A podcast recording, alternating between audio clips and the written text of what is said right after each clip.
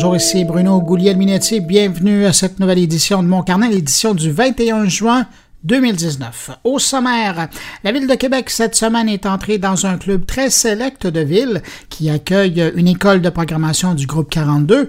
On va parler avec le patron de Québec numérique, c'est eux qui ont réussi ce coup de force-là.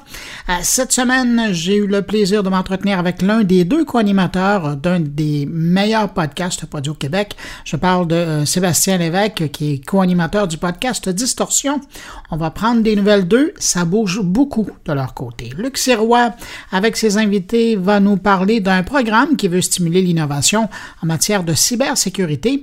Il y a des millions sur la table pour ceux qui veulent tenter l'aventure. Jean-François Poulain nous parle de UX et de mouvement avec un expert dans le domaine. Thierry Weber, lui, revient sur la grande nouvelle de la semaine, la cybermonnaie Lipra de Facebook. Patrick White nous amène à Tel Aviv pour parler de la Cyber Week qui s'y tient dans quelques jours l'équivalent, selon certains, du South by Southwest. Et puis, Stéphane Ricoul s'intéresse, lui, à Black Mirror. Alors voilà pour euh, le menu de cette édition. Vous voyez, hein, il y en a pour tous les goûts cette semaine. Juste avant de passer à nos invités et avant ça, mon bref survol de l'actualité numérique de la semaine, je prends un instant pour saluer cinq auditeurs de mon carnet. Une salutation particulière cette semaine à Franck Extanasier, Jérémy Cohen de Lille, Camille de Paris, Michel Parent et Martin Tremblay, tous deux du Québec. À vous cinq, merci pour votre écoute. Et puis évidemment, j'en profite pour vous remercier, vous qui nous accueillez cette semaine entre vos deux oreilles.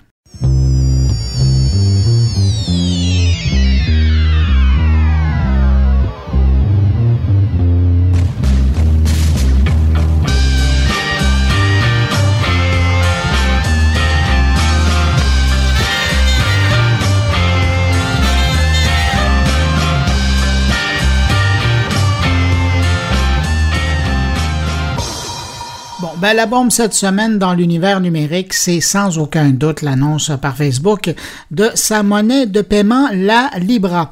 Un système de monnaie électronique qui permettra de faciliter le transfert d'argent en ligne. Bon, pensez à Western Union ou MoneyGram, c'est pas mal comme ça. Euh, ce marché-là, hein, pour vous donner une idée, seulement l'an dernier, ça représentait un volume de 529 milliards de dollars qui se promènent comme ça à travers la planète. Alors de là l'intérêt de Facebook d'aller faire euh, son tour là-dedans. Mais euh, euh, c'est pas tout, hein, parce que en plus, la Lipra pourra également servir comme monnaie de paiement électronique. Alors là, pensez aujourd'hui à Apple ou Google Pay, ben, euh, la Lipra, ça servira à faire la même chose. Euh, cette semaine, c'était l'annonce donc de la monnaie de son portefeuille qui servira à la conserver sur nos téléphones, nos tablettes ou sur nos ordinateurs. Mais pour vraiment pouvoir commencer à transiger avec cette monnaie-là, il ben, faudra attendre une bonne année encore. Bon, je vais pas rentrer dans l'analyse de la chose. Je vais laisser ça à mon collègue Thierry Weber un peu plus tard dans le podcast. Mais chose certaine, quand je regarde ça, j'ai une forte impression qu'on est vraiment au début de quelque chose et que bien des gouvernements doivent se poser des questions aujourd'hui. Et s'ils le font pas, ben, je pense qu'on devrait se poser des questions sur eux parce que avec un système comme celui euh, que Facebook est à mettre en place en collaboration avec les Visa et Mastercard de ce monde, ben, c'est carrément une monnaie souveraine que Facebook est en train de créer. Et euh, quand vous avez un potentiel de plus de 2 milliards de personnes qui peuvent utiliser votre monnaie partout sur la planète, ça devient pas mal plus pesant que le dollar américain, l'euro ou le yuan chinois. Et parlant de chinois, cette initiative de Facebook, c'est pas sans rappeler ce que WeChat fait déjà en Chine comme outil de paiement.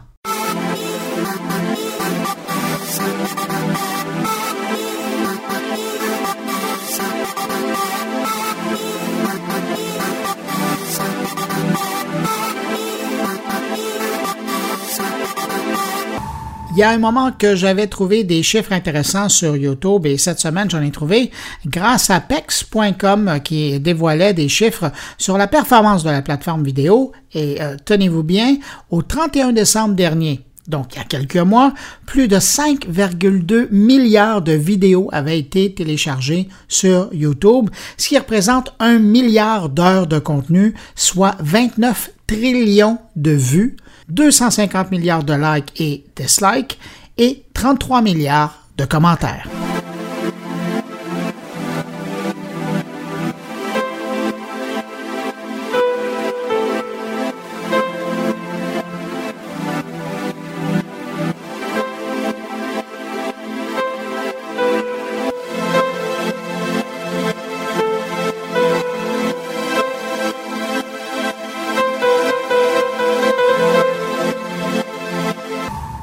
Une étude le confirme, on clique de moins en moins sur les résultats de recherche sur Google. En fait, c'est une fois sur deux que la recherche s'arrête après avoir lu l'information dans la page des résultats. On ne va pas plus loin. Ça peut paraître anodin, mais si vous êtes un éditeur de contenu sur le web, si vous avez un site web, cet effet qu'on appelle le zéro clic, c'est vraiment pas une bonne nouvelle euh, d'en voir euh, l'ampleur de plus en plus importante. Et euh, c'est pire sur mobile. Hein? Dans ce cas-là, c'est 61% des recherches qui se terminent après la lecture d'informations sur la page de résultats de Google et donc sans cliquer pour aller plus loin. Et dans cette histoire-là, la fin est probablement pas plus joyeuse pour les éditeurs de sites web parce que dans un monde où la recherche vocale commence à prendre de plus en plus de place, ben, Google se contente de lire de l'information de premier niveau qui se trouve sur ses propriétés, pas sur celle des autres. Mais euh, que voulez-vous, hein? à force d'avoir tout indexé sur Internet, ben aujourd'hui, Google détient sur ses serveurs toute la connaissance du monde et nous la resserre sans avoir besoin de sortir de son écosystème.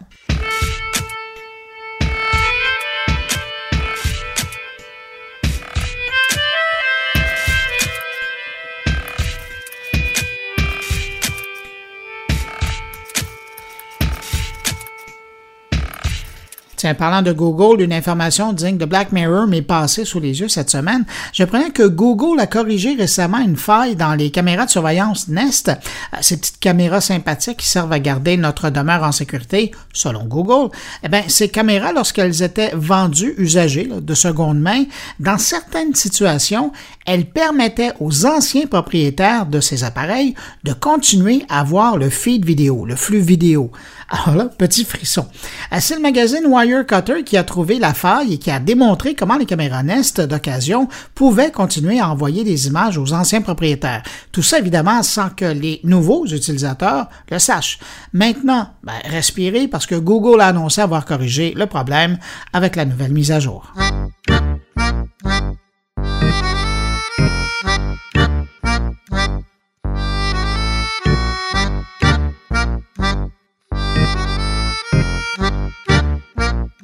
Bon, allez, il n'y a pas que Google euh, dont on a parlé cette semaine, alors je vais parler d'autres choses.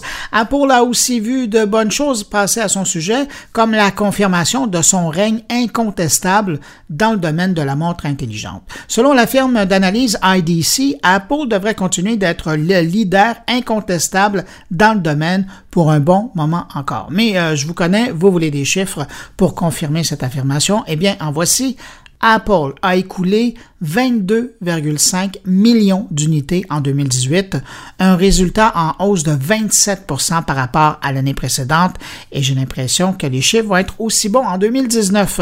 Et Apple ne voit personne dans le rétroviseur pour un moment.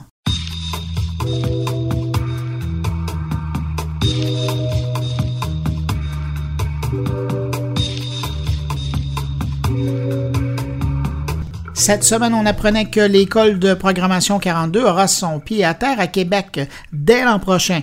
L'école 42, c'est une approche très ouverte par rapport à la formation du codage. On parle d'ailleurs plus d'auto-formation dans un lieu ouvert 24 heures sur 24, 7 jours semaine, avec plein de gens qui en mangent littéralement.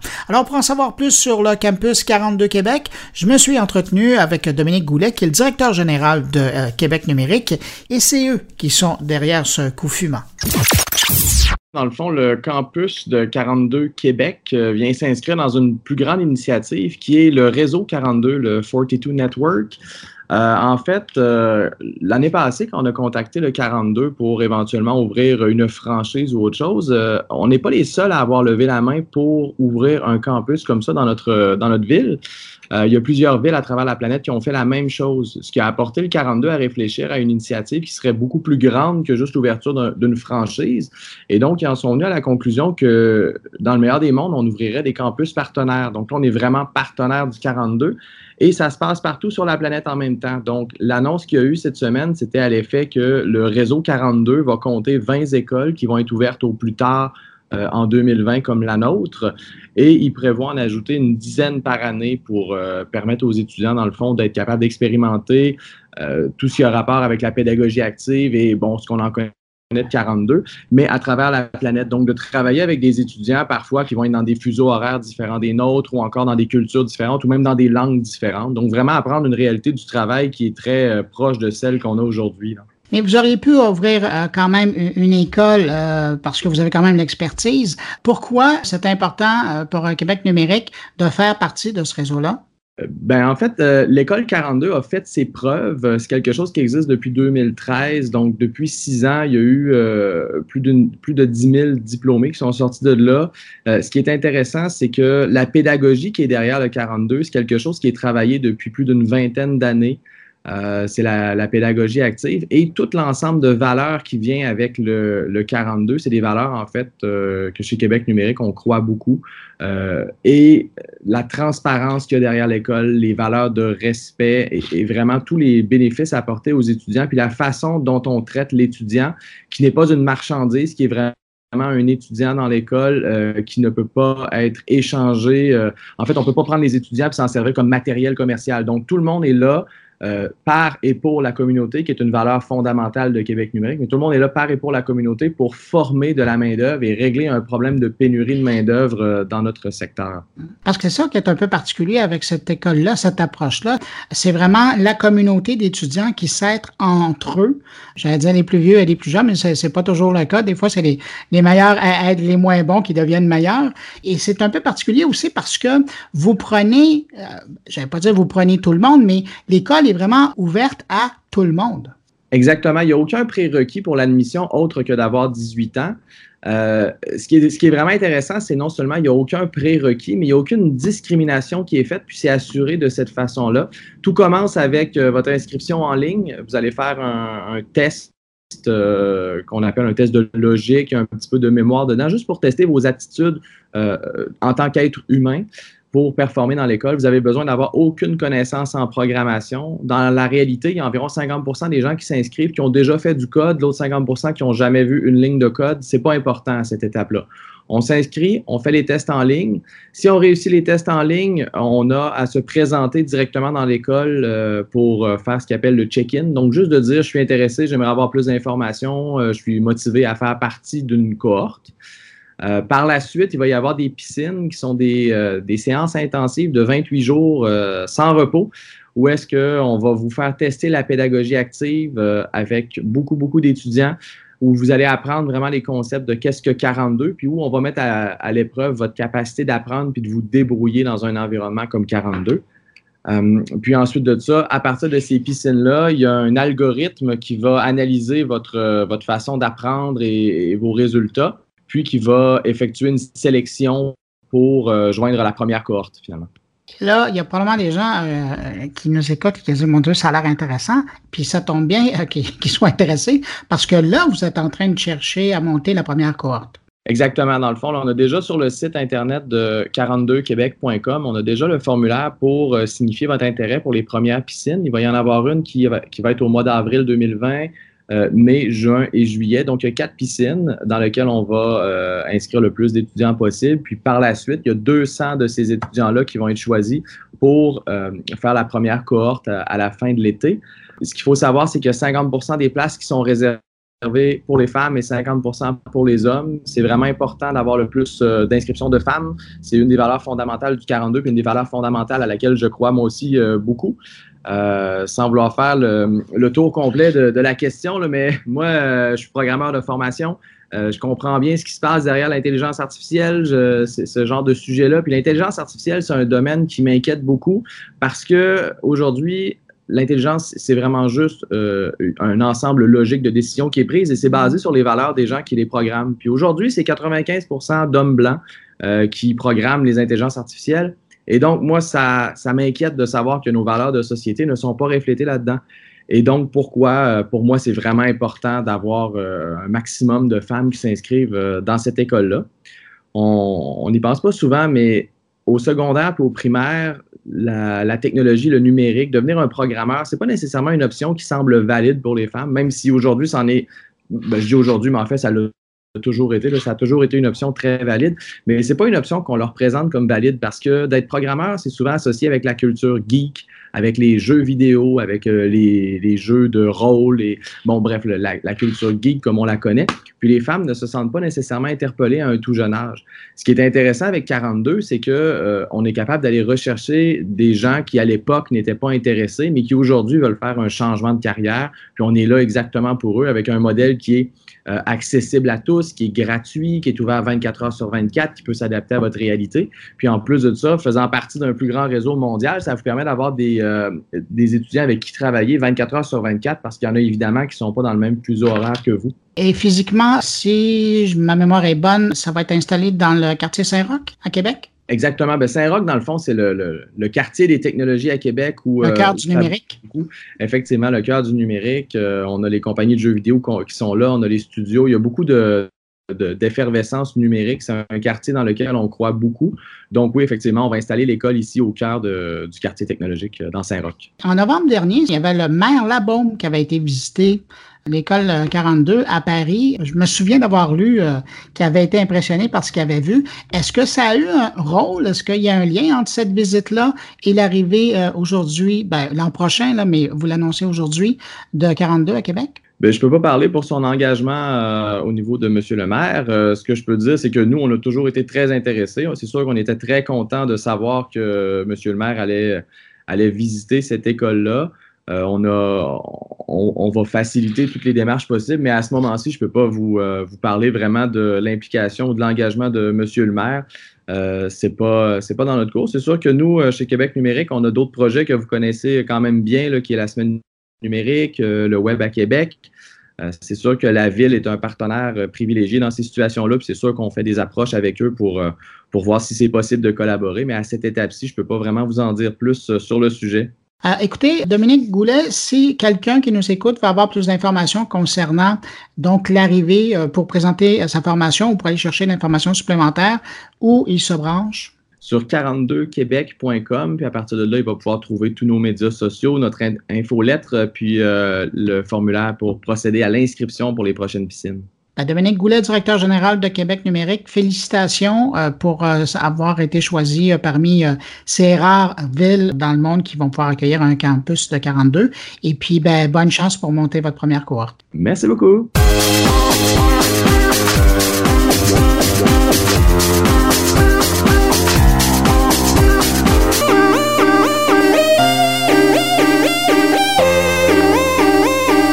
Une des plus belles réussites dans le domaine du podcast au Québec revient sans aucun doute aux deux gars derrière le podcast Distorsion. Je parle de Émile Gauthier et Sébastien Lévesque.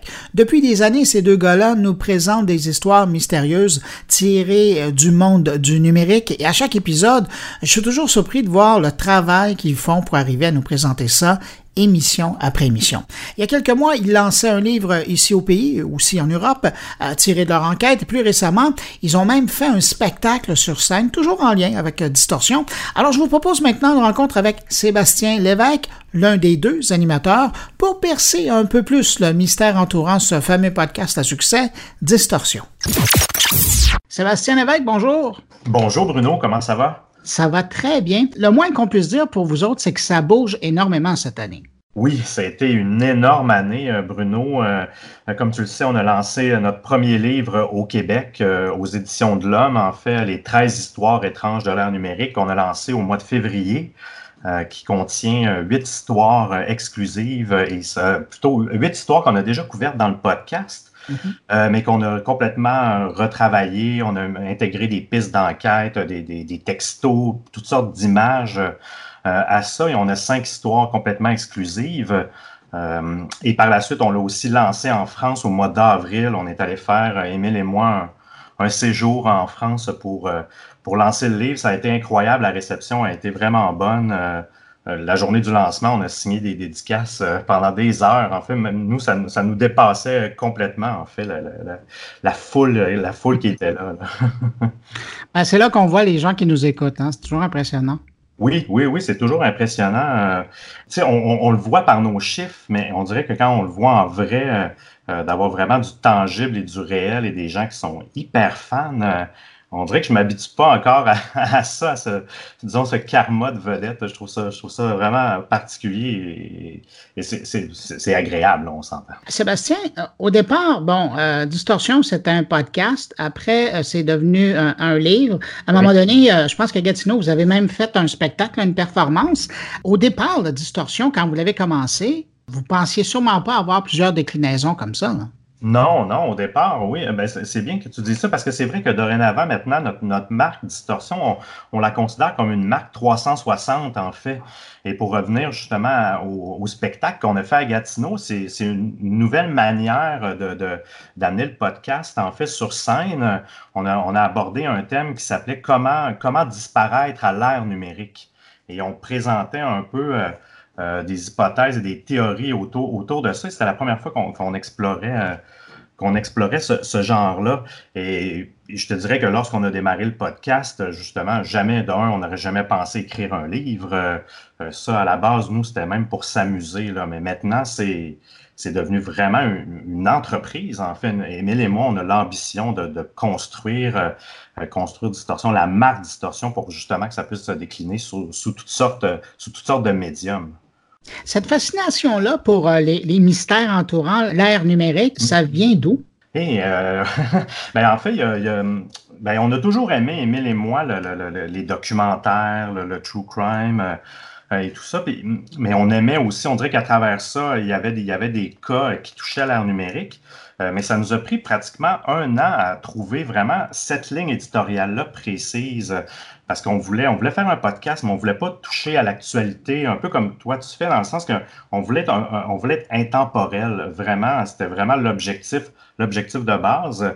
Et on, dirait qu'au fil des discussions, ben, on a eu comme eu un flash, euh, je me souviens plus de quelle façon euh, ça s'est passé. on s'est dit, ben, on va couvrir euh, tout ce qui est true crime et tout ça, tout ce qui est des histoires étranges, mais vraiment dans un contexte numérique. Euh, Émile, il travaille en marketing numérique. Je travaille en marketing numérique. Je suis un ancien programmeur euh, de formation. Donc, euh, on dirait que c'était naturel pour nous de, On voulait s'exprimer, on voulait raconter des histoires, mais étant donné nos, backgrounds numériques, on dirait que c'était encore plus naturel pour nous d'avoir choisi cette voie-là.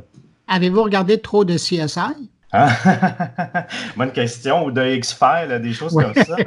Effectivement, mais on avait, oui, peut-être, peut-être dans notre plus jeune temps, mais je me souviens que autour de la création du podcast de Distorsion, on écoutait beaucoup de documentaires. On était vraiment à l'ère euh, euh, l'ère des documentaires et même des podcasts documentaires à la Surreal, de dire que ça ne nous a pas influencé. Euh, même on le dit ouvertement, je me demande si Distorsion existerait s'il n'y avait pas eu Surreal, dans le sens que ça nous a quand même inspiré inspiré euh, la voix à apprendre. Mais, mais, mais c'est ça, dans à cette époque-là, on était vraiment dans un mode, on écoutait plein de documentaires, on dirait que ça s'est fait vraiment naturellement. Est-ce qu'il y en a un des deux qui aurait voulu être euh, enquêteur ou euh, spécialiste dans le crime si vous n'aviez pas fait vos, boulots respectifs? Ah, c'est une très bonne question. je ne peux pas parler pour Émile, puis je me sens qu'il ne m'a jamais mentionné mentionné un désir de travailler pour les autorités, euh, du moins dans, le milieu criminel.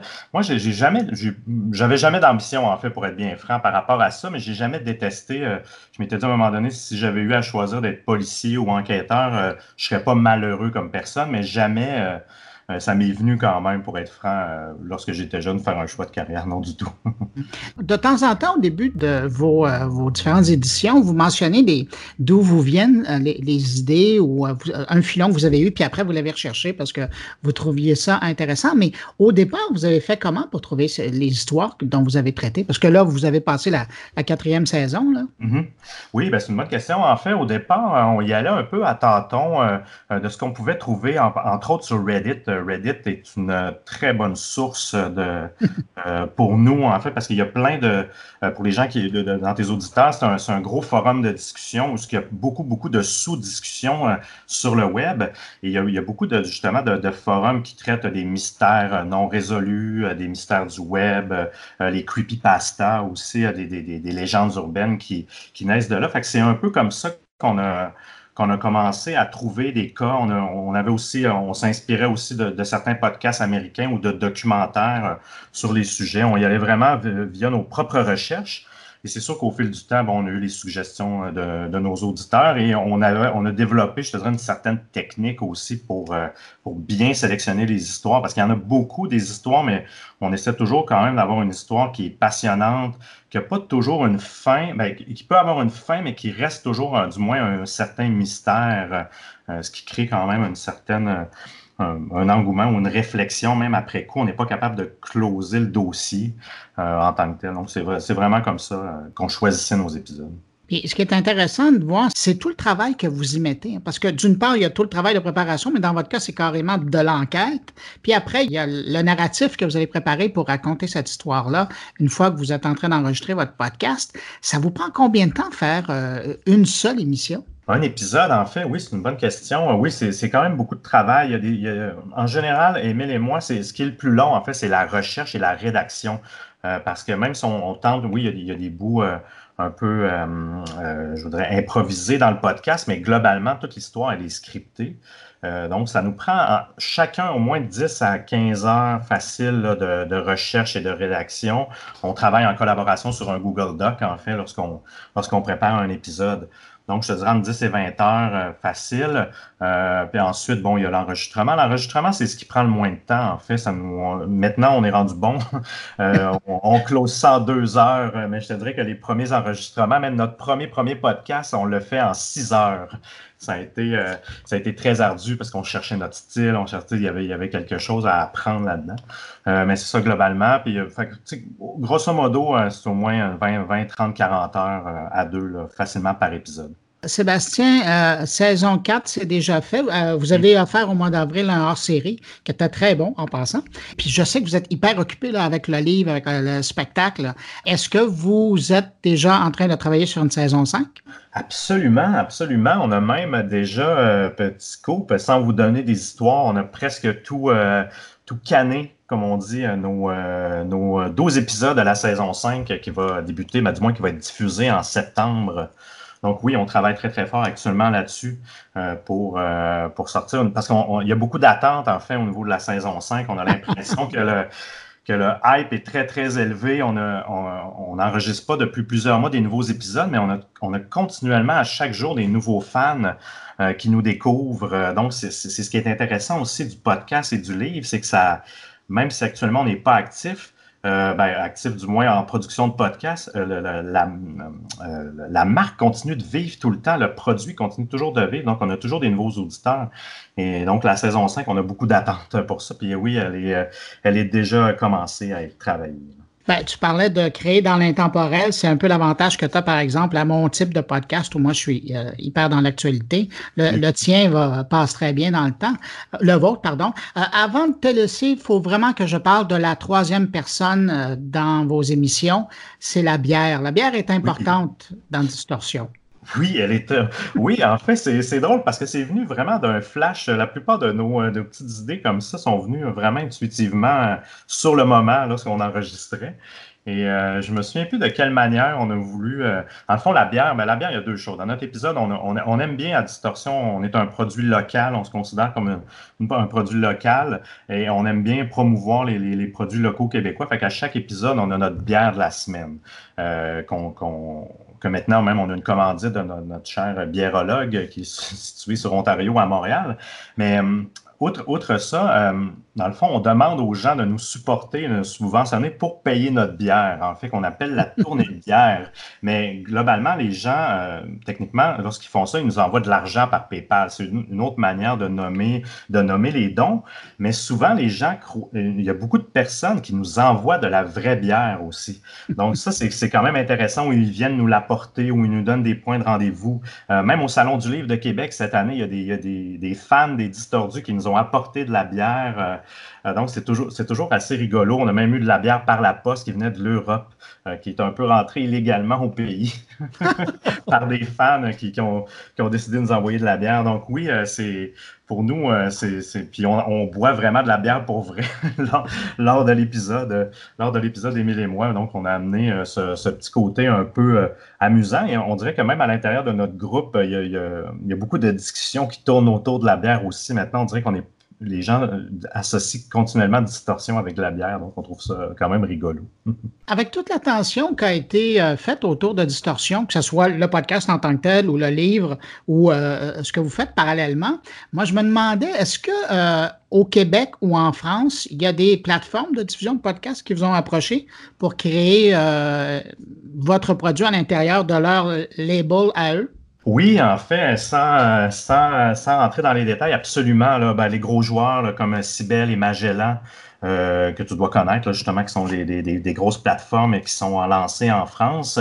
Actuellement, on est techniquement, nos, nos épisodes gratuits sont supposés d'être sur Magellan euh, actuellement.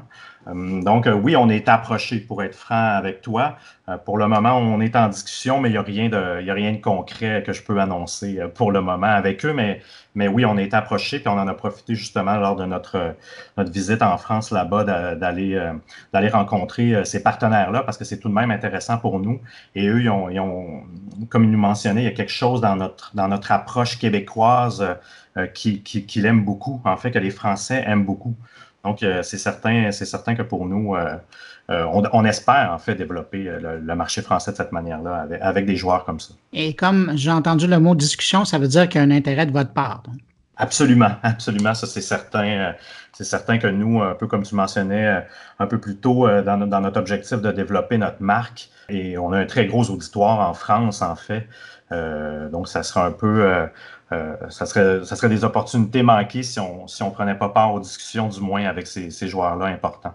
Ben, Sébastien Lévesque, euh, je te demande de saluer euh, ton collègue Émile de notre part.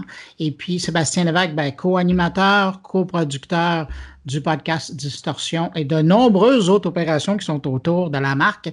Merci beaucoup d'avoir été sur mon carnet comme ça. Merci à vous, Bruno. Et je vais faire les salutations à Émile. Au revoir. Au revoir.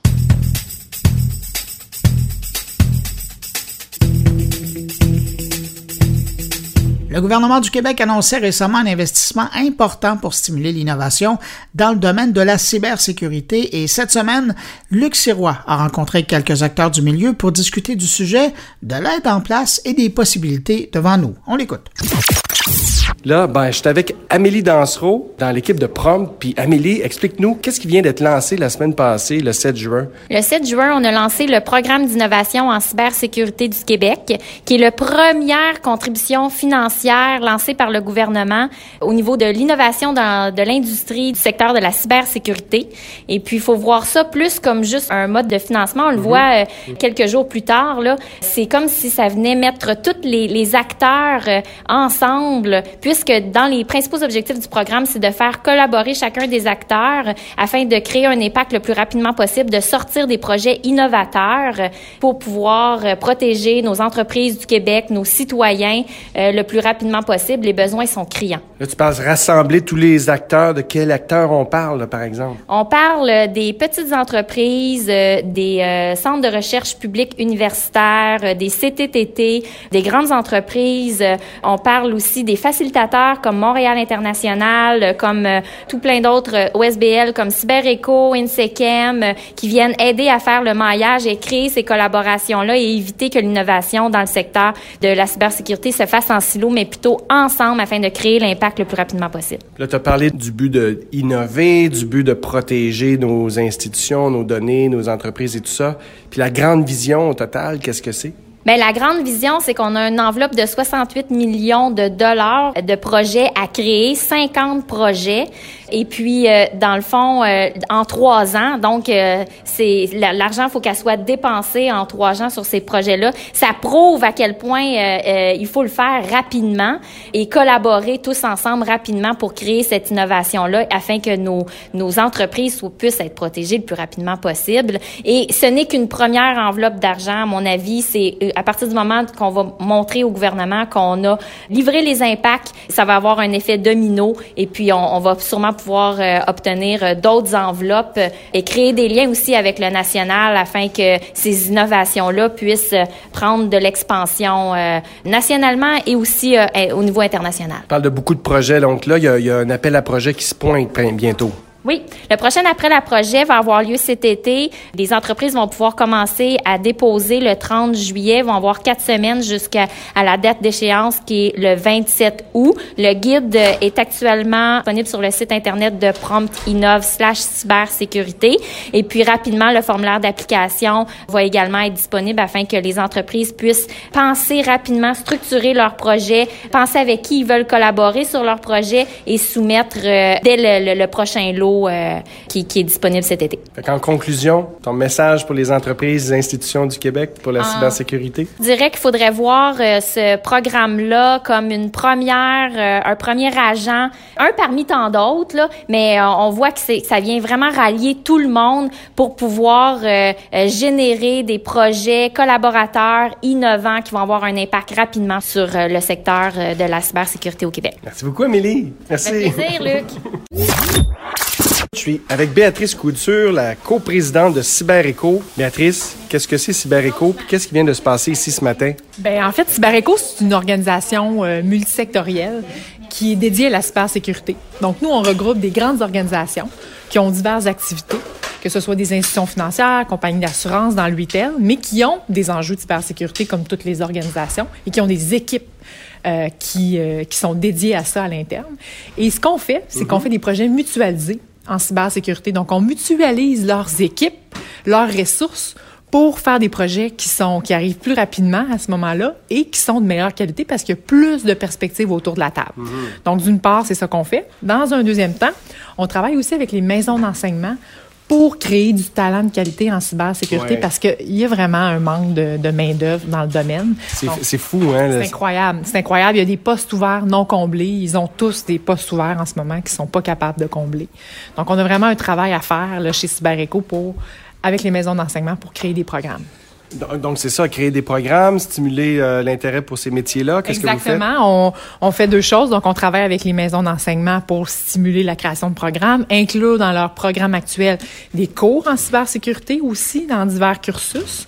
Et on travaille également du côté des étudiants parce qu'il faut leur parler des belles opportunités qu'il y a en cybersécurité. C'est un mhm. domaine qui est méconnu, mais qui a tellement de possibilités, des emplois de qualité euh, tout de suite en sortant de l'université. Et pour les étudiants, est-ce que c'est euh, intriguant la cybersécurité? Comment comment ils voient ça eux autres? Oui, mais en fait, il, la découvre, mais il réalise à quel point ça a un impact. on sait que pour les étudiants, avoir de l'impact sur la société, c'est important. Puis quand ils entendent parler de cybersécurité, ils réalisent à quel point ils pourraient avoir un impact sur la société. Donc, euh, les présentations qu'on fait jusqu'à maintenant, on a vraiment un bon écho. Euh, les gens sont super intéressés. Ils connaissaient pas nécessairement le secteur, mais il y a vraiment de l'intérêt. Mais pas pour devenir des, des, des, des cyber-hackers, mais de, de devenir des cyber-défenseurs. Là. Exactement, exactement. Euh, c'est vraiment... Euh, puis, puis, puis ça prend toutes sortes de qualités aussi pour défendre des organisations contre la cybersécurité. Donc, ça prend des éléments techniques, mais ça prend des éléments aussi du savoir-être, puis de comment gérer du changement, hmm. des humains. Donc, on est capable vraiment d'aller piger dans divers... Euh, divers univers là, pour, pour trouver des gens qui, qui sont bons à le faire puis qui veulent euh, justement se dédier à cette cause-là. Ce matin, on avait une, une trentaine d'organisations qui sont venues ici. Qu'est-ce qui s'est passé? Qu'est-ce que c'était? Oui, bien, ce matin, on, on, réunissait dans le fond ici des maisons d'enseignement, des grandes organisations pour leur parler de notre programme à tous qui, euh, qui, qui, a été octroyé par le gouvernement du Québec, euh, le programme d'innovation en cybersécurité. Donc, vous comprenez, nous, on fait des projets avec nos membres, donc c'est une super opportunité de pouvoir en faire encore plus, puis d'être plus innovant, en fait, dans, dans les projets qu'on fait. Donc, c'est super. On voulait présenter cette initiative-là, les détails, puis on a eu une très bonne réponse. Beaucoup de gens étaient présents. Et euh, je crois qu'il y a beaucoup d'intérêt dans la salle. J'ai eu des discussions super intéressantes après la rencontre. Puis il y a des entreprises qui, je pense, vont soumettre des projets on parle de quel genre d'entreprise, sans les nommer euh, particulièrement, de quelle industrie, qu'est-ce que c'est ces gens-là? Bien, aujourd'hui, c'était très varié. Hein? Il y avait des industries, des gens de l'industrie du transport, des grandes entreprises de l'industrie du transport, euh, du retail, des institutions financières. Euh, il y avait vraiment toutes sortes d'entreprises qui étaient présentes ce matin. Alors, on est super content de, de, de, leur parler puis de pouvoir peut-être faire des projets avec eux. Puis comment est-ce que ces entreprises-là, au-delà de devenir cyber résilients, comment est-ce qu'on pourrait imaginer que ces entreprises-là euh, fassent que le Québec est parmi les meilleurs au monde en cybersécurité? Qu'est-ce qui peut être fait? Ben en fait, euh, à travers les projets d'innovation, c'est de développer vraiment de l'expertise euh, ici spécifique, un savoir-faire qui, qui, qui, qui, est crucial là, pour notre économie, d'avoir des gens ici qui sont compétents, qui sont qui sont à l'avant euh, de ce qui peut se faire technologiquement, euh, c'est très, euh, c'est très important là. puis technologiquement, mais aussi dans les façons de faire, là, dans les procédés. Là, mm-hmm. c'est, faut qu'on développe ça au Québec. Donc c'est ça qu'on, ça qu'on veut faire. Puis en conclusion, ton, ton message là pour les institutions, les entreprises québécoises en cybersécurité, ça serait quoi? C'est une opportunité. Moi, je pense qu'une opportunité mérite d'être saisie. Là, il y a un moment, il y a un momentum, c'est là. Il faut soumettre des projets, il faut s'y mettre. Puis je pense que c'est en le faisant ensemble aussi collectivement, en se regroupant, qu'on est capable de, de, faire un meilleur travail. Béatrice, merci beaucoup. Merci. merci. Oui, bonjour, je m'appelle Stéphanie Doucet, puis je suis à la tête d'une d'une start-up qui commence tout nouvellement à commercialiser une nouvelle technologie en cybersécurité. Elle s'appelle comment la start-up? You Trust de Montréal. Écoute, une start-up en cybersécurité, là, de d'où est venue l'idée? Qu'est-ce que c'est que, que, est le défi à, à résoudre? Euh, dans le fond, l'idée est venue euh, beaucoup de, de, mon de mon partner qui est un PhD en computer science, en sciences informatiques, qui euh, voyait qu'il y avait toujours une vulnérabilité en cybersécurité, puis il s'est demandé pendant des années comment est-ce que je peux régler les vulnérabilités inhérentes au système qu'on connaît aujourd'hui. Puis on est venu à une nouvelle une nouvelle cryptographie en fait qui permet de, de ne pas utiliser de clés d'encryption. Mais, mais je comprends pas, là. Il y a toujours, tu dis, il y a plein de nouvelles vulnérabilités. Comment ça, on n'est pas bien protégé aujourd'hui? Euh, dans le fond, la, la majorité des, des, des systèmes de, de cybersécurité aujourd'hui sont des variations de d'établissement d'un périmètre et de détection des intrusions. Mhm. Puis la majorité des améliorations qu'on voit, c'est des améliorations incrémentales où on dit, OK, ben ton périmètre, je vais mettre un mur plus épais et je vais toujours essayer de, de détecter tes intrusions d'une façon plus efficace en mettant, par exemple, de l'intelligence artificielle, ce qui est bien, mais ce que les hackers vont toujours faire, c'est de mettre ou de créer une nouvelle, une nouvelle euh, attaque que ton système n'a jamais vue et dans ce temps-là, c'est très difficile de la détecter, d'où le fait qu'on est dans un jeu éternel de, de chat et de souris et qu'on a autant de, brèches de données comme on, quasiment tous les jours dans les journaux, on voit des, nouvelles attaques. Donc, nos systèmes sont pas capables justement d'identifier de, des, attaques quand elles sont faites de façon différente parce que même avec l'intelligence artificielle, euh, si l'intelligence artificielle n'a pas été entraînée, elle n'est pas euh, compétente pour ça, c'est ce que tu nous dis? Euh, oui, en fait, euh, c'est ça, l'intelligence artificielle va, beaucoup aider, mais quand on crée quelque chose qui est complètement nouveau, le système n'a jamais vu, puis beaucoup l'intelligence artificielle fonctionne avec des statistiques et reconnaît des patterns, donc peut reconnaître un certain pattern, mais il peut toujours y avoir de quoi qui, est passé sous, le radar. Donc, quand on garde beaucoup d'informations confidentielles ou de, de, de haute, de valeur, pour des, des cybercriminels, la tentation est toujours là de dire, OK, comment est-ce que je peux rentrer dans ce système-là pour avoir accès aux informations? Comme les, les banques qui gardaient avant de, de grosses sommes d'argent au sein de la banque, euh, les voleurs allaient toujours tenter de, de rentrer. Donc, c'est un peu dans cette euh, dynamique-là qu'on a en ce moment. Puis là, aujourd'hui, là, ce qui a de la valeur, c'est plus l'argent, le, c'est les documents, c'est l'information? Exactement, exactement. Donc, on peut... Euh, il y a beaucoup de, de, de, comparaisons qui se font avec ça en ce moment, mais oui, aujourd'hui, le, le gros de la valeur qu'on a dans l'économie digitale dans laquelle on est dans les, dans les données. Donne-nous des exemples de cyberattaques notables ou de, de, menaces dont on n'est peut-être pas au courant, mais qui sont là bien présente puis intéressante à savoir?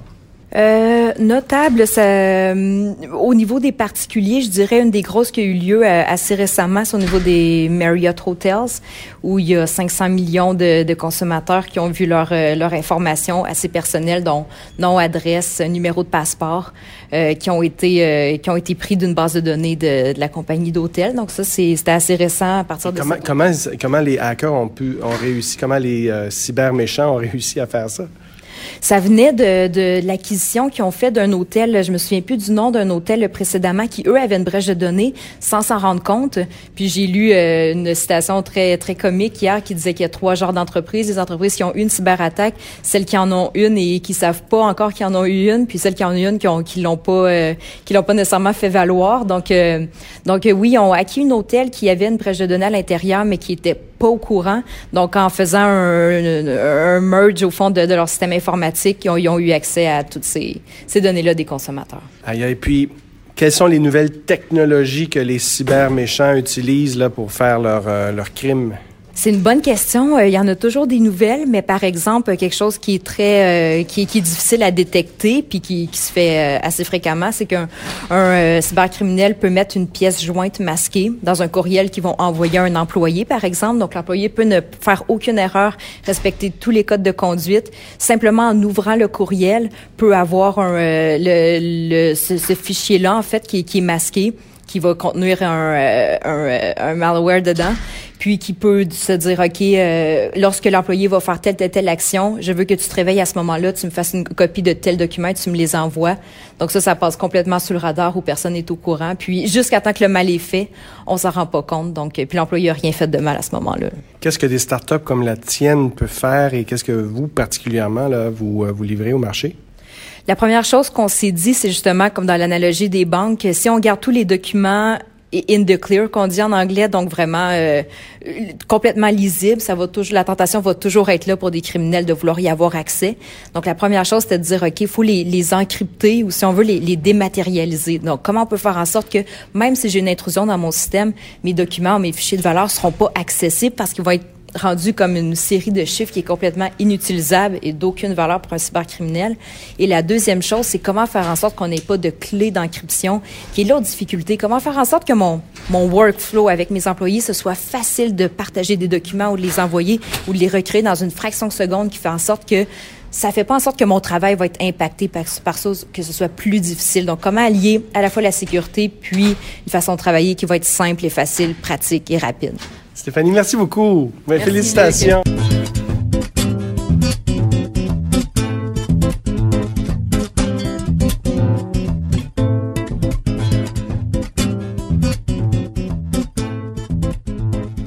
C'est maintenant le temps d'aller rejoindre Jean-François Poulain. Salut Jean-François. Bonjour Bruno. Alors Jean-François, cette semaine, tu nous parles de UX et de mouvement. Ben oui, j'ai trouvé intéressant. J'ai euh, rencontré cette personne, Philippe Neveu, que j'ai interviewé cette semaine, qui lui est un spécialiste du mouvement, justement. Mais dans le cadre, bon, évidemment, c'est un peu à la base, il travaille avec After Effects.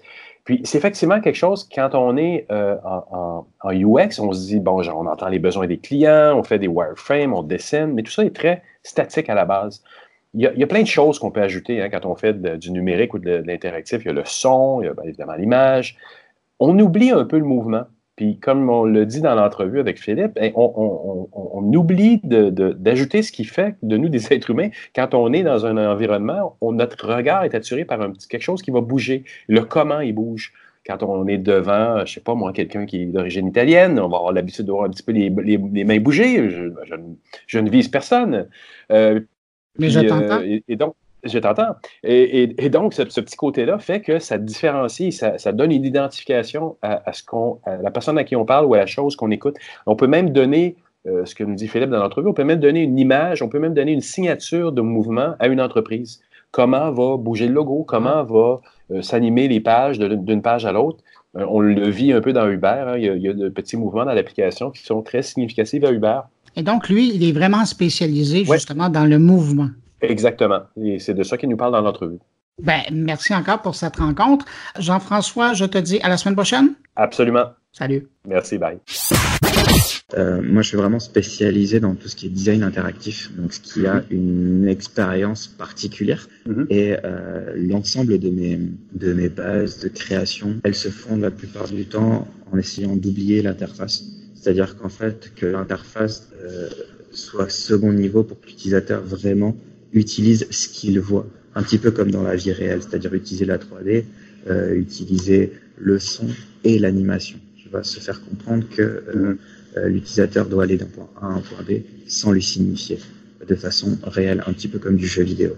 La plupart du temps, l'ensemble de mes projets, on essaye vraiment d'utiliser l'espace réel, essayer de comprendre comment l'utilisateur va fonctionner, essayer de comprendre que ben, il a des difficultés de, d'utilisation et on va peut-être l'aider par de l'animation en plus de ça. Là, je peux te prendre un, exemple. Euh, dans les semaines à venir, on va sortir un, projet de réalité augmentée. Et quand on a fait nos tests, on s'est aperçu que euh, c'est une application de réalité augmentée pour les enfants. Mm-hmm. Et euh, c'est quelque chose qui est nouveau, en fait, la réalité augmentée, qui est vraiment fort en interactivité. Et on s'est aperçu que certaines, certaines actions devaient être guidées par l'animation pour pas lui signifier par un, par un texte, en fait. Se dire, en fait, un bouton apparaît. Ça, ça, paraît logique en soi, tu vois, mais euh, souvent euh, les clients sont plus là en disant euh, ben, on va mettre un, un, bouton qui va dire cliquez ici ou mettre tel ou tel élément. Et je pense que l'animation peut régler beaucoup de problèmes en termes de d'universalité en fait. C'est-à-dire que le mouvement est, est, est, le même pour tout le monde dans tous les pays du monde. Et au lieu de dire tournez votre, euh, tournez votre téléphone vers la droite ou tournez votre téléphone vers le haut, la gauche, etc. Et ben simplement montrer une petite animation d'une euh, d'éléments qui s'animent sur la droite où on le voit qu'à moitié, ben en fait l'utilisateur comprendra qu'il faut y aller. Il n'est pas fixe, donc ça veut dire qu'il attire l'attention. Et je pense que ce genre de choses, on peut aussi euh, le mettre euh, pour de l'application beaucoup plus beaucoup plus traditionnelle. Dans mon, dans mon travail, je fais pas seulement des applications, je vais faire, je vais faire des sites, je vais faire des, des expériences interactives, donc c'est-à-dire qui interagissent avec du monde, donc des mhm. personnes qui sont réelles. Et euh, tu vois, pour nous, le mouvement, en fait, c'est un petit peu ce qui de la réalité. C'est-à-dire que dans le dans le dans la vie réelle, euh, il y, a du mouvement partout. Tout ce qui n'est pas en mouvement, ça veut dire que soit il fonctionne pas, euh, soit qu'il est en mode arrêté. Donc en fait, nous, on essaye vraiment. Euh, quand je dis nous, c'est moi et aussi mon équipe, parce que je parle au, au nom de mon équipe, c'est que euh, on, on, essaye de rajouter de la réalité dans ce que tu peux avoir de façon numérique. Et euh, le mouvement, euh, on l'a de, deux façons.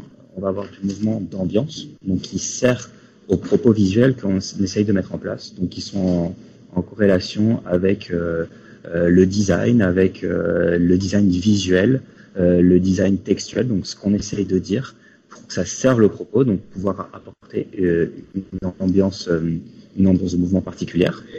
Et puis on va avoir du mouvement d'utilisation.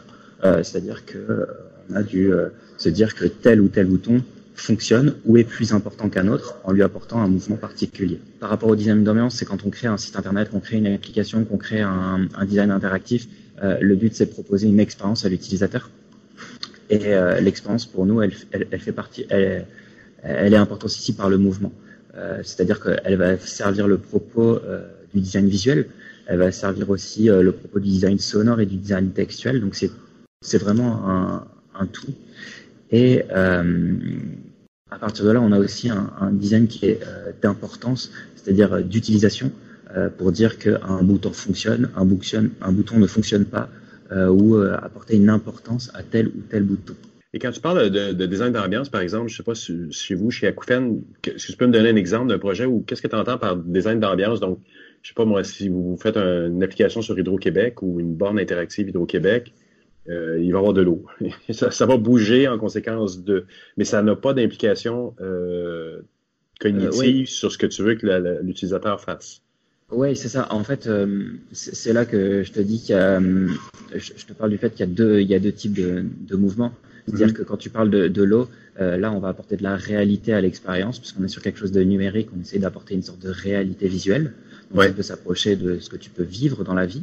Euh, mais par exemple, on va apporter une deuxième touche, c'est euh, une sorte de deuxième layer, deuxième vision avec du design euh, de, de boutons pour dire ben ce bouton est plus important, par exemple pour un suivant ouais. que pour un précédent. Tu vois.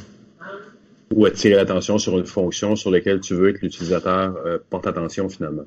Exactement. Euh, tu vois, on mm. peut aussi euh, imaginer qu'on ait une pop-up, on ait ce genre de choses qui va arriver. Au lieu qu'elle flash et qu'elle se perde euh, dans, dans l'interface, ben, on va lui donner une sorte de mouvement pour lui donner une sorte d'importance. Et euh, ce mouvement, il peut se traduire de, de centaines de façons différentes. Et quand tu me dis euh, Hydro-Québec, bon, ça va être un petit peu grossier de dire ça parce qu'ils ont une charte graphique, mais on pourrait très bien dire euh, elle va arriver par le bas. Est-ce qu'elle va être arrivée avec une ah oui. mm. Est-ce qu'elle va arriver avec un mouvement particulier Je dis n'importe quoi, un mouvement de l'eau. Est-ce que le texte à l'intérieur, on va lui donner quelque chose de, de, de second niveau pour parler de façon plus plus libre avec mm -hmm. une apparition du texte, etc. Tu vois. Et, et j'imagine que tu le traites aussi différemment pour chaque plateforme parce que on s'attend pas à la même chose sur, une, sur un mobile, une tablette, euh, une borne interactive non plus. Là. Euh, alors, euh, moi, je vais plutôt partir du, du fait que euh, la personne ou le client pour lequel on va designer euh, l'expérience en global a une charte, a une, ouais une façon de communiquer. Et puis on va pas pouvoir faire la même chose pour un Hydro-Québec que pour, euh, euh, je sais pas moi, un coup de cœur francophone. Tu vois, parce que les, les personnes à, qui on s'adresse sont deux types d'utilisateurs différents. Pour Hydro-Québec, encore une fois, on peut segmenter en deux choses, c'est-à-dire que quand on est sur le site corporate, on, on va apporter une information qui est vraiment importante Mhm. On ne peut pas se permettre non plus d'avoir des, animations trop funky, mais imaginons qu'on est sur un stand, un stand où euh, on a besoin d'expliquer euh, comment euh, ça fabrique l'électricité, d'où ça vient, etc. Là, on peut se permettre d'apporter un, un, côté beaucoup plus gamifié en fait de l'animation. Et, comment vous intégrez ça chez... Parce que je pense qu'on peut voir cette note-là dépendamment des agences. Euh, il est très facile dans le courant de, livraison de dire moi je fais des wireframes, puis par définition, les wireframes sont en général très statiques. Euh, on, peut tout à fait outrepasser tout ce qui est le côté, si on n'a pas un bon designer, j'entends, on, peut tout à fait passer à côté du côté euh, mouvement dans une application. Comment vous, vous l'intégrez chez Acoufen? Ben, en fait, euh, je pense que l'ensemble des designers, déjà, on travaille en équipe, c'est-à-dire qu'on ne travaille pas chacun de notre côté et euh, une fois que c'est fini, on monte. Mm-hmm. On essaie vraiment de, de, travailler en impliquant aussi les, les développeurs qui sont aussi des développeurs interactifs, c'est-à-dire qu'ils ont une conscience du mouvement, ils ont une, une conscience de tout ça, pour pouvoir aussi l'intégrer eux dans leur code pour, pour plus tard en tant que designer, designer UX ou designer UI, euh, en parler, se dire ah ça pourrait être intéressant de faire appliquer tel ou tel mouvement euh, à ce moment-là de la page. Donc on en discute déjà en, prototypage. Très en euh, amont alors. oui, c'est ça, pour qu'en fait le client n'arrive pas directement en étant au pied du mur en fait devant le système que l'on a mis en place et qui pourrait ne pas correspondre vraiment à ses attentes. Parce qu'il faut s'imaginer que c'est quand même euh, beaucoup de travail aussi pour les développeurs. De pouvoir, euh, nous, on l'a imaginé, on va peut-être la produire en prototypage, euh, alors soit avec des, des, logiciels de prototypage vraiment dédiés à ça. Je pense à mhm. Sketch, je pense à, à, InVision, ce genre de choses. Mhm. Mais quand c'est des animations qui sont beaucoup plus poussées, on va aller presque dans du motion design. Avec, personnellement, moi, j'utilise dans, dans, dans, mon travail, dans mon processus créatif, des logiciels comme After Effects, tu vois. Ah oui, euh, je vais pouvoir, ouais, où je vais pouvoir aller vraiment dans euh, de l'animation beaucoup, beaucoup, beaucoup, beaucoup plus euh, poussée pour certains clients. Et tout ça, en fait, ça permet dans un premier temps de prototyper, de montrer aux clients que ça va fonctionner de telle ou telle façon. Mais aussi, ça va permettre aussi d'avoir une sorte de, de, layer à donner aux développeurs pour qu'ils se disent, oh, ok, ça bouge comme ça. Bon, ça veut dire que je vais pas créer mon animation de telle ou telle façon. Je vais le plus la faire comme ça ou comme ça. Ça va être un document de travail pour tout. je sais pas, tu sur n'importe quelle application, si le mouvement n'est pas là pour un mouvement de transition, je te parle d'une page à l'autre, euh, pour montrer un chemin, etc., on va se dire il manque quelque chose en fait. Ce sont toutes ces micro-interactions qui servent à l'utilisation et qui servent à, une bonne expérience utilisateur. On identifie, il euh, y, a des choses qu'on identifie, des êtres humains qu'on identifie par leur mouvement, par leur façon de bouger. Je pense qu'effectivement, il est important pour certaines marques d'avoir leur propre mouvement, à la limite, d'avoir une signature mouvement. Exactement. Et même, euh, j'ai envie de te dire, quand tu passes d'un écran à un autre, euh, la réalité, elle se fait, euh, elle se fait par le mouvement. C'est-à-dire, quand tu vas vers un endroit, tu fais une sorte de progression. Ta progression, elle se fait pas step by step, c'est-à-dire ça flash, on passe d'un écran à un autre. Quand tu vas d'un point A à un point B, tu as un mouvement. Toi, en tant qu'utilisateur, dans la vie réelle. nous, c'est ce qu'on essaye aussi de mettre en place dans l'ensemble de nos projets. C'est-à-dire que on passe d'un écran A à un écran B, et ben on va essayer de proposer une animation de progression, même dans la transition, tu vois, pour pouvoir permettre à l'utilisateur de comprendre de façon naturelle. Il se posera jamais la question, il se dira jamais, ah bah, cette animation, pourquoi elle est comme ça, comme ça, comme ça? Mais en soi, euh, elle devient naturelle en fait, et elle sert, je pense, euh, quand euh, les animations sont bien faites et bien réfléchies, à l'expérience utilisateur. Et, j'ai l'impression que ça nous permet également de, d'illustrer des choses que l'on que, que, l'on néglige toujours dans, dans, le contexte de design d'application, c'est tout ce qui se passe en arrière et que l'utilisateur ne sait pas. Euh, on, évidemment, on pense aux petits, euh, aux petits bidules qui tournent quand on est en attente d'une page, mais ça peut être beaucoup, beaucoup d'autres processus qui sont cachés en arrière qu'on peut se permettre d'illustrer à ce moment-là. Exactement. Je pense que ton utilisateur comprendra de façon naturelle. Enfin, je pense que l'ensemble des utilisateurs qui, utilisent leur téléphone intelligent, qui utilisent euh, un ordinateur, un laptop, euh, ils seront, euh, ils ont une habitude maintenant. Elle est, tout ça c'est normé, c'est-à-dire que l'utilisateur a, vraiment l'habitude de se dire quand je passe d'un point A à un point B, ben, c'est en mouvement. Quand ça, ça l'est plus, euh, on se demande s'il n'y a pas quelque chose qui est normal ou qui n'est pas normal. Et je pense que c'est à ce Mhm. moment-là que l'utilisateur va se poser des questions. Philippe, je te remercier pour l'entrevue. Eh ben, je te remercie aussi.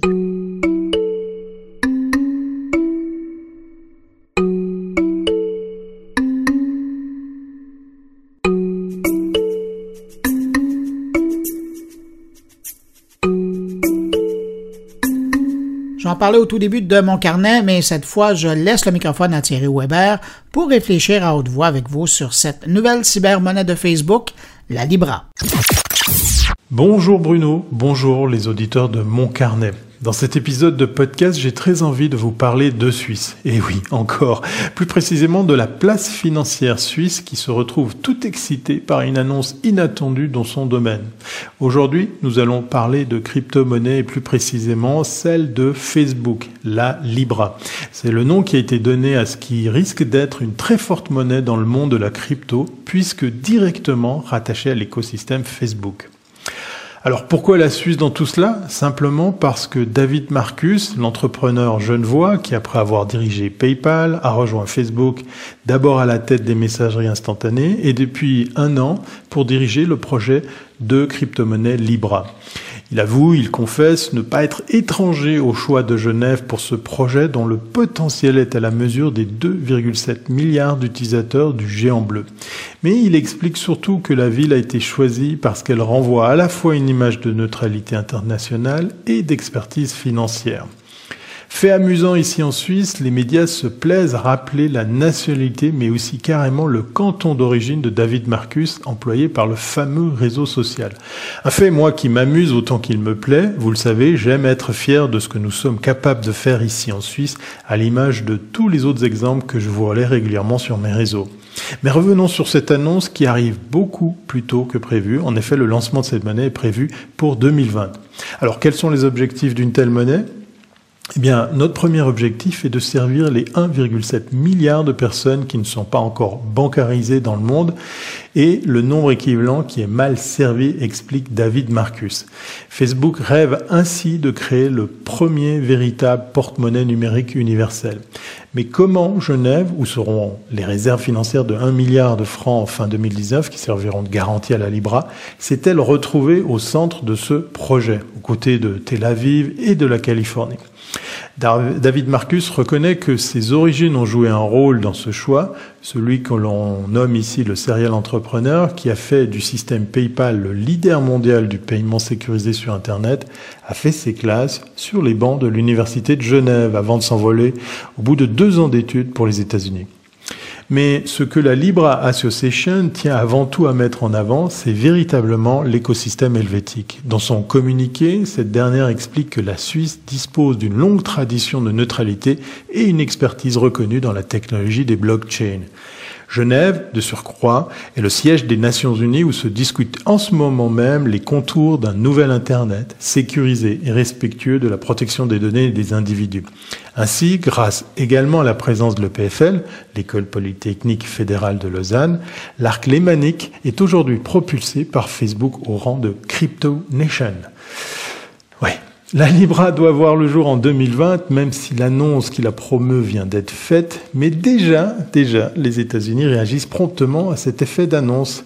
Et oui, ce n'est pas moins de quelques heures après l'annonce officielle faite qu'un législateur américain a déclaré que Facebook peut-être devrait retarder le lancement de sa crypto-devise, la Libra. Pourquoi? Ben, La Libra, dont le lancement est prévu l'année prochaine, permettra aux gens d'effectuer des paiements via les applications Facebook et WhatsApp, mais l'entreprise devrait attendre que le Congrès américain ait examiné le projet selon la présidente du House Financial Services Committee. Facebook a déclaré qu'il attendait avec impatience de répondre aux questions des décideurs politiques. Compte tenu du passé troublé de l'entreprise, je demande à Facebook d'accepter un moratoire sur toute avancée dans le développement d'une crypto-monnaie jusqu'à ce que le Congrès et les régulateurs aient l'occasion d'examiner ces questions et de prendre des mesures, a déclaré Maxine Waters, membre du Congrès démocratique. Elle a cité parmi ses préoccupations l'historique de controverses au sein de l'entreprise concernant les données des utilisateurs et a demandé aux dirigeants de Facebook de témoigner devant son comité. Rien n'indique clairement que le choix de la Suisse ait une influence concrète sur cette réaction rapide de l'État américain, mais le sénateur américain Sherrod Brown, qui siège au comité sénatorial des banques, a déclaré qu'il pensait que Facebook était devenu trop grand et trop puissant, le fameux too big to fail. Nous ne pouvons pas permettre à Facebook d'utiliser une nouvelle crypto-monnaie risquée à partir d'un compte bancaire suisse sans surveillance, a-t-il déclaré dans un communiqué.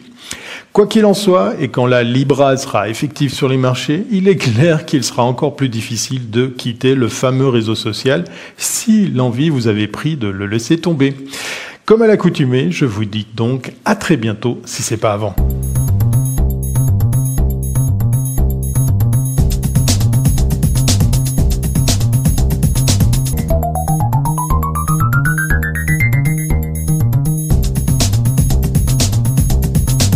Tour de Patrick White euh, maintenant. Et cette semaine, Patrick nous amène virtuellement à Tel Aviv, en Israël, pour nous parler de la Cyber Week euh, qui s'y tient dans quelques jours. Euh, certains comparent même l'événement à un genre de South by Southwest dans ce coin du monde. Je voulais vous parler de la Cyber Week de Tel Aviv, donc la semaine c'est un congrès, en fait, qui se déroule du 23 au 27 juin à Tel Aviv, une des villes principales en Israël.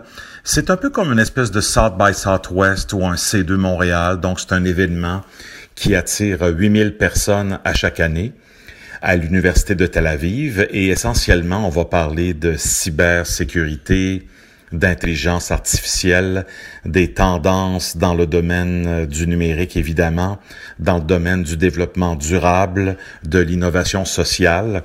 Et Israël, ben, c'est un petit pays, hein, c'est 8,7 millions d'habitants en date de 2017, donc essentiellement la même population euh, que le Québec, euh, composée euh, de juifs à 75% Israël en est la capitale, Tel Aviv est la métropole.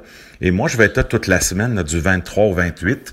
Et ce qui est vraiment intéressant, c'est la diversité de ces conférences-là parle quand même euh, de 50 euh, conférences, 400 conférenciers, des gens de 80 pays, donc beaucoup de réseautage, beaucoup d'ateliers, et 68 des participants sont des cadres supérieurs. Alors on a des euh, des grandes sommités, la mairesse de Washington, Muriel Bowser, qui va être là, Wendy Hall de l'Université de Southampton, professeur Isaac Ben Israël, qui va être conférencier invité, euh, et également Yigal Ouna, le directeur général du National Cyber Directorate d'Israël.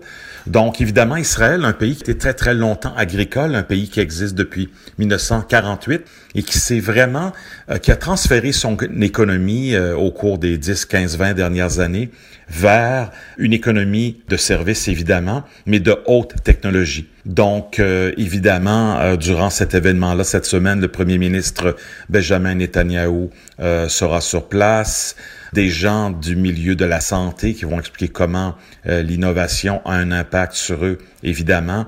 Et euh, durant toute cette semaine-là, ben, je vais pouvoir vous parler des avancées technologiques euh, de cybersécurité qui vont être discutées à la conférence. Donc, je vous reviens de Tel Aviv le 28 juin prochain avec beaucoup d'idées en tête et la semaine prochaine, je vous fais un résumé de ce que j'ai appris à la conférence et dans le reste de mon voyage là-bas à Tel Aviv et à Jérusalem.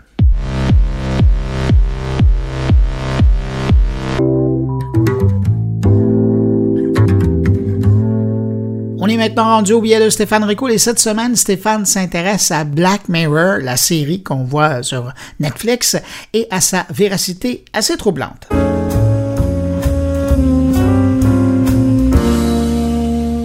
Bonjour Bruno et bonjour à tous les auditeurs. Bruno, merci beaucoup encore cette semaine de me prêter un peu de temps entre les deux oreilles de tout ce beau monde qui t'écoute. Je ne sais pas si vous avez remarqué, mais je la cite de plus en plus souvent dans mes enregistrements pour mon carnet, et je parle ici de la populaire série sur Netflix Black Mirror. Pourquoi je la cite si souvent? Tout simplement parce que au cœur de tous les épisodes, c'est la technologie qui s'y trouve. Elle est à la fois l'intrigue, et le personnage principal, ce qui est passionnant. On s'entend pour dire que le tableau qui est dépeint est tout de même négatif. La technologie dans cette série prend absolument tous les défauts possibles et inimaginables, du simple espionnage à l'apocalypse finale, en passant par les plus classiques addiction ou encore invasion.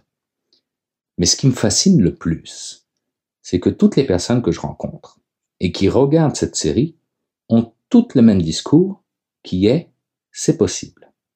Ce qu'on y voit est tout à fait possible. Quand on parle d'impact social des technologies, on s'entend vous et moi pour dire que Black Mirror se pose en chef. En chef pour exagérer toutes les dimensions, certes, afin d'aller chercher la plus négative des influences des dites technologies.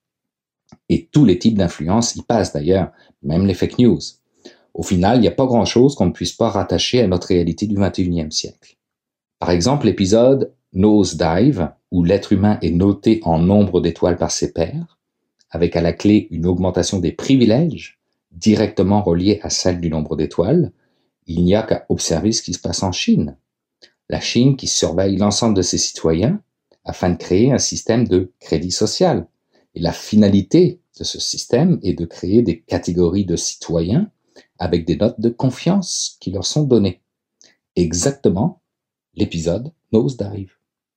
Autre épisode très caractéristique, Metalhead. Un épisode où ce sont des chiens robots tueurs qui traquent des humains.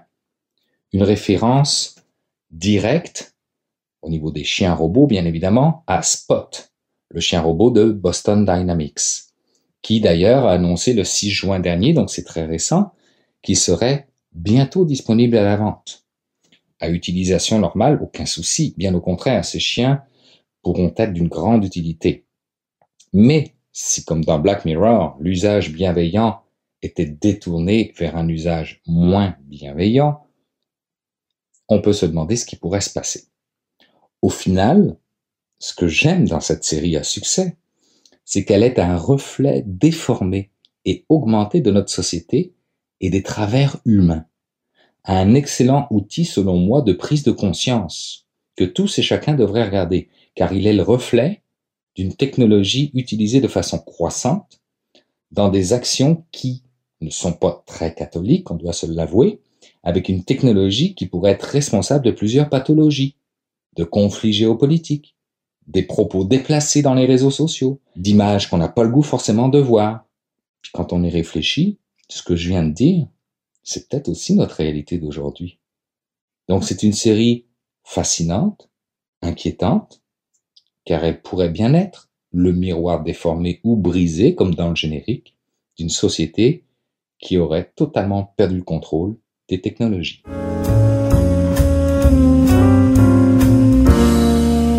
Ben voilà, c'est déjà tout pour cette édition de mon carnet. J'espère que vous avez apprécié.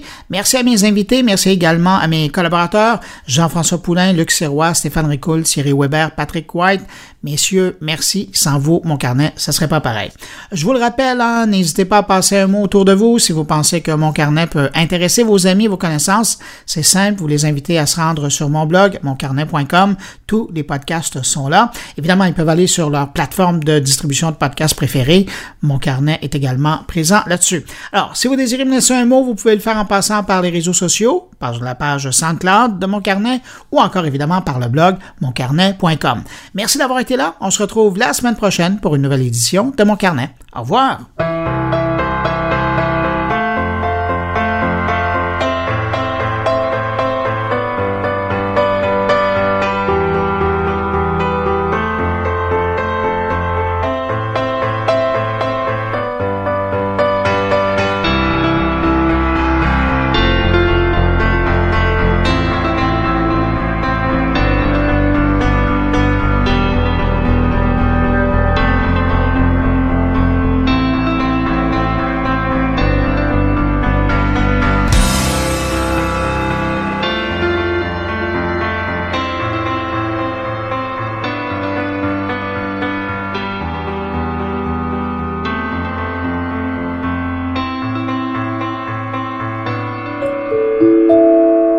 Production goulielminetti.com